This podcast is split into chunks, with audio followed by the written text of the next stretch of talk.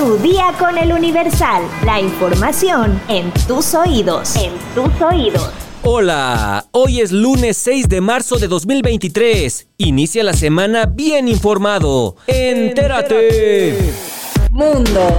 Una iniciativa remitida al Comité de Asuntos Exteriores del Congreso estadounidense autorizaría a las Fuerzas Armadas de Estados Unidos a actuar contra los responsables de traficar fentanilo o cualquier sustancia relacionada con esa droga en suelo estadounidense. La resolución 18 fue presentada por el representante Dan Crenshaw en nombre también de Mike Waltz, ambos republicanos, el pasado 12 de enero, pero cobró atención este domingo 5 de marzo en medio del debate sobre la posibilidad de llamar terroristas a los cárteles, denominada Resolución sobre la autorización del uso de la fuerza militar para combatir, atacar, resistir, apuntar, eliminar y limitar la influencia, o llamada también Resolución AUMF por sus siglas en inglés, autorizaría al gobierno de Estados Unidos a utilizar las Fuerzas Armadas contra los responsables de traficar fentanilo o una sustancia relacionada con el fentanilo a Estados Unidos y también contra quienes lleven a cabo otras actividades que causan desestabilización estabilización regional en el hemisferio occidental. La iniciativa nombra específicamente a varios cárteles mexicanos contra los que apuntaría por estar relacionados con el tráfico de fentanilo, el cártel de Sinaloa, el cártel Jalisco Nueva Generación, el cártel del Golfo, el cártel de los Zetas, el cártel del Noreste, el cártel de Juárez, el cártel de Tijuana, el cártel de los Beltrán Leiva y la familia michoacana, también conocida como el cártel de los Caballeros Templarios. Esta iniciativa autorizaría al presidente de Estados Unidos a utilizar toda la fuerza necesaria contra aquellas naciones, organizaciones y personas extranjeras que el presidente determine que han violado la sección 401 de la Ley de Sustancias Controladas o han intentado o conspirado para violar dicha sección. Metrópoli.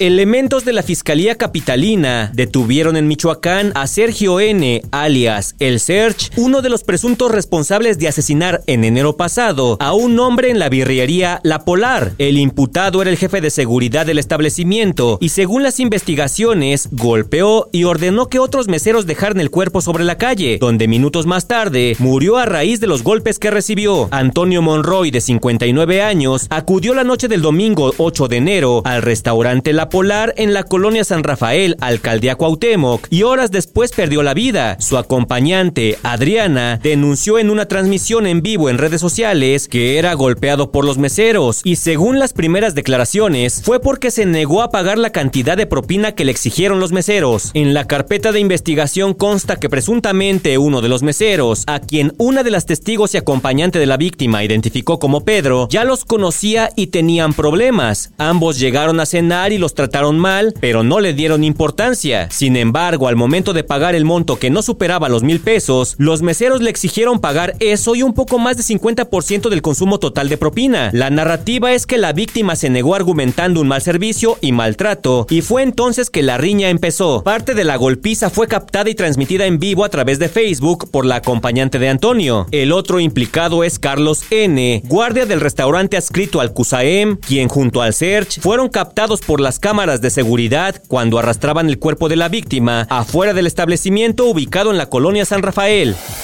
Estados. Un integrante de la sección 38 del Sindicato de Trabajadores Petroleros de la República Mexicana fue acribillado durante un ataque armado en Salina Cruz, región Istmo de Tehuantepec. La víctima, Juan Max, de 51 años, fue identificado como secretario de trabajo del sindicato que agrupa a trabajadores de Pemex y se informó que la agresión sucedió cuando viajaba este sábado 4 de marzo en una camioneta Ford Expedition de color negro sin placas. De acuerdo con medios informativos locales, el representante representante sindicalista murió durante su traslado al hospital. En el ataque armado también resultó herido otro hombre de 40 años, quien fue trasladado al área de urgencias del hospital de Pemex para su valoración y atención médica. Los hechos sucedieron alrededor de las 5 de la tarde, a un costado de una terminal de autobuses en Salina Cruz, y tras el incidente, el propio sindicato petrolero publicó en sus redes sociales un mensaje para solicitar sangre tipo A y O positivo para ayudar al trabajador herido. Sin embargo, hasta la noche de este 5 de marzo, aún no se han dado a conocer las causas del ataque. Espectáculos. Un chiflido recordatorio para todos los haters. Vamos a romper el récord Guinness del chiflido mexicano que aquí no nos sanciona la FIFA. Ese recordatorio tan hermoso que tenemos en México para, ya saben quién, a las tres vamos a hacer ese chiflido, ¿ok? Ese chiflido va para todos los haters. ¿Estamos de acuerdo o no? A la una, a las dos y a las tres. A caballo, Pepe Aguilar cerró el show denominado Jaripeo sin Fronteras, la gira que protagoniza al lado de sus hijos, Ángela y Leonardo, en el que deleitaron al público con todo tipo de canciones tradicionales del regional mexicano. Sin embargo, lo que llamó la atención fue la manera en que el mayor de los Aguilar cerró el show, incitando a los fans a realizar un chiflido en contra de sus haters. La familia Aguilar optó por dejar lo mejor del show hasta el final, el jineteo de toros de reparo, situación que puso al filo del asiento a todos los asistentes, siendo uno de los shows tradicionales con más producción que se ha visto en la Plaza de Toros México. Pepe también dedicó algunas de las canciones que interpretó al público. Además, no perdió la oportunidad de mandar unas palabras a toda la gente que los ha criticado por presentarse en la Plaza México. El cantante lanzó este mensaje en virtud de las críticas constantes que recibieron las últimas semanas por una supuesta baja en la venta de boletos, pero al final quedó demostrado que el lugar se llenó. Luego de la aparición de Leonardo y Ángela en el escenario y más de tres horas de entretenimiento donde el público bailó, cantó, bebió y disfrutó, Pepe Aguilar cerró el primer show de jaripeo del año. Todo bien, pero tranquilo Pepe, no te lleves tan pesado.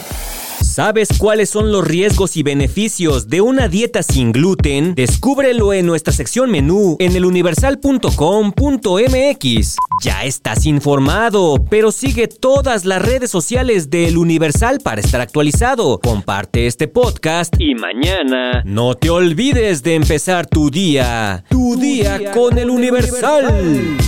Tu día con el Universal. La información en tus oídos. En tus oídos. Hey, it's Danny Pellegrino from Everything Iconic. Ready to upgrade your style game without blowing your budget? Check out Quince. They've got all the good stuff shirts and polos, activewear, and fine leather goods, all at 50 to 80% less than other high end brands. And the best part? They're all about safe, ethical, and responsible manufacturing. Get that luxury vibe without the luxury price tag. Hit up quince.com slash upgrade for free shipping and 365 day returns on your next order. That's quince.com slash upgrade.